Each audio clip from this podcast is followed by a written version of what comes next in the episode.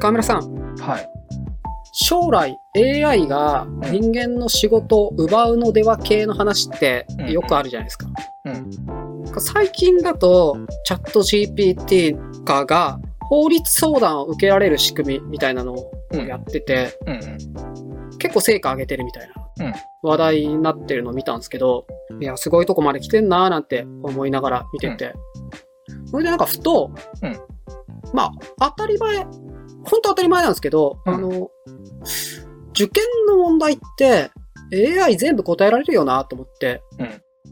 なんかむしろその得意な範疇というか、で、そう思った時に、その、学生時代ってうん。学校生活いろんな要素はあれど、生活時間のかなり大きい割合をほとんど勉強に割くじゃないですか。うんで、かつ、その高校受験、大学受験で、そおおむねその出来で序列がつけられる。うんうんで、そういう形でこう価値を測られる側だと、やっぱ学生側って感じると思うんですよ。うん。まあ、実際自分もそうだったし。うんうん。それで言うと、その、それの圧倒的強者 AI がいる環境って、メンタル来そうだなと思って。ああ。これ意味あんのってなるって話ですか？そうそうそう。うん。その、Wi-Fi が通ってたら、うん。自分がいくら頑張って答えてとか、いくら暗記したって、うんうん。ね、ボタン1個で済みそうなものとかが、すぐ近くにあるって、俺のやってること何なんだろう。やって頑張って結果出したところで、うん何の意味があるんだろうって、うん当たり前に思うだろうなと思って。うんうんうん。まあそうですね。しかもなんかそその出てき始めのタイミングだから、より一層、なんていうか、脅威というか。うん。しかもなんか大人は、チャット GPT すげえとか言って盛り上がってるわけじゃないですか。うんうん。いや、もっとすげえ未来がみたいなこと言ったりするわけじゃないですか。うんうん。で、それに全然叶わねえみたいな、自分のほぼ、やってることのほぼ全てがうんうん。乗って、いやー、メンタル来そうだなーと思って、なんうんか、俺、俺だったら勉強しなくなっちゃうかもしれないなと思ってて、ああ、なるほどな。でもなんか、そこで言えることって、その受験であったりとか、そういう勉強の仕組みの問題の否定は結構起こるなとは思うんですよ。うんうん。と同時に、えっ、と、学習するっていうことって、なんか、あの、そこともイコールじゃない気がするんですよね。はいはいはい。うん。だから AI ができるからやらなくてもいいかってなると、そこはそうでもないとも思う。うんうん。要はなんか学習によって覚えることではなくて、うんうん学習それ自体というか、うんうん。そこには価値あるからね、まだみたいなことですよね。そうそう。だから考えていく中で自分の内面であったりとかを、あの、より活発になっていくというか、うん。なんだろう。知らなければ考えられないとか、はい。いずれにしても知る必要性は出てくるんだろうとは思う。うんうん。ただその知り方っていうところのレベルで言うと、丸暗記がベストかっていうのが問われてくる感じはする。そうなんですよね。うん、わかるわかる。うんだからなんか、あの、より具体的な実例で考えましょうとかっていうところには、めちゃくちゃ意味があると思うんですよね。学習することに対して。なんだけど、単に覚えるとかになってくると、やってくれるから良くないってなるっていうのはちょっとわかる。うん。そうなると、多分その、評価基準みたいなものが、うん。丸暗記で答えられる系のやつが、おおむねの評価基準になっちゃうと、やっぱメンタル来るのかなと思って、うんうんうん。確かにそうですね。よく考えることとか、いろんな角度から考えてみるみたいな力うん。を評価されるっていう世界観であれば、まだメンタル来ないかもしれないですけど、うんうん。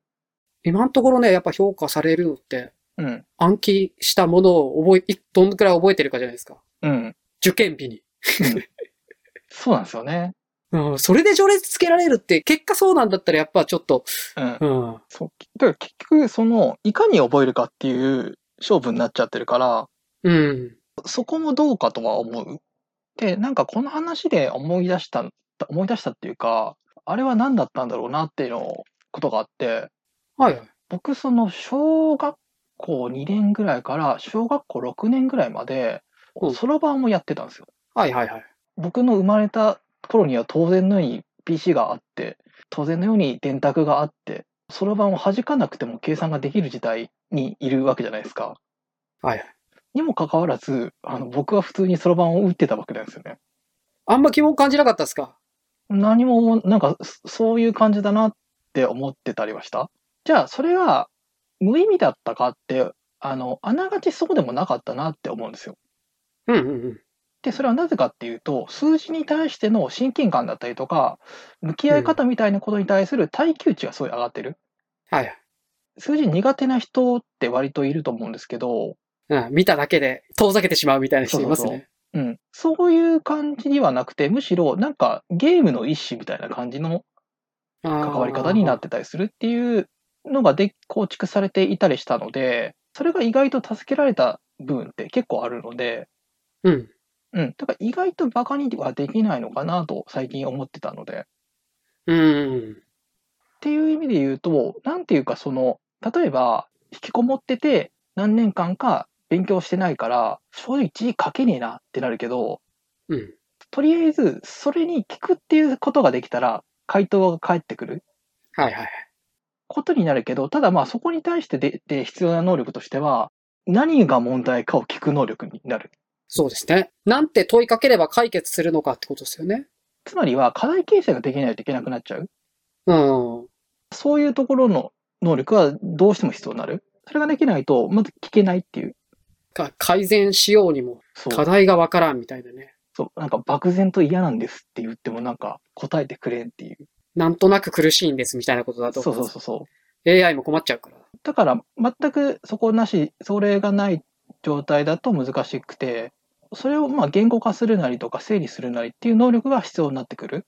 で、そのための学習は必要なんだけど、ただまあそれが丸暗記のそれかっていうと、まだちょっと違うので、まあでもチャットの中でもしかしたら AI の方が課題を探ってきてくれるかもしれないですね。まあそうですね。そ、そこまで全然言ってくれる、まあ、あの、聞いてくれるパターンですよね。暗い気持ちなんだけど、みたいな。どうかしましたか？みたいな。そうそうそこれ学校でなんか嫌なことがありましたか？みたいなことをうんうんちょっと、だんだんだんだん課題形成までた助けてくれるみたいな。ありえそうだしな。うん。う。うん。こうなった時に人間は何ができるかっていう話にも課題になっちゃう。あとなんか論理的なものの方が絶対分析しやすいじゃないですか。はいはい。だからそのタイミングにいるっていうのは、やっぱいろいろしんどいっていうか、あの、みんな分かってないし、どうなるか分からんっていう。うん。状態わかんないっすよね。だからなんか、なんとなくこう、大人がお茶を濁して、まあ人生勉強だけじゃないから、もっと大切なことあるからって言っても、うん。なんかあんま聞かねえというか、いやーなんか自分がもし、今あの、10代の、なんか、先生とかしてたら、うん。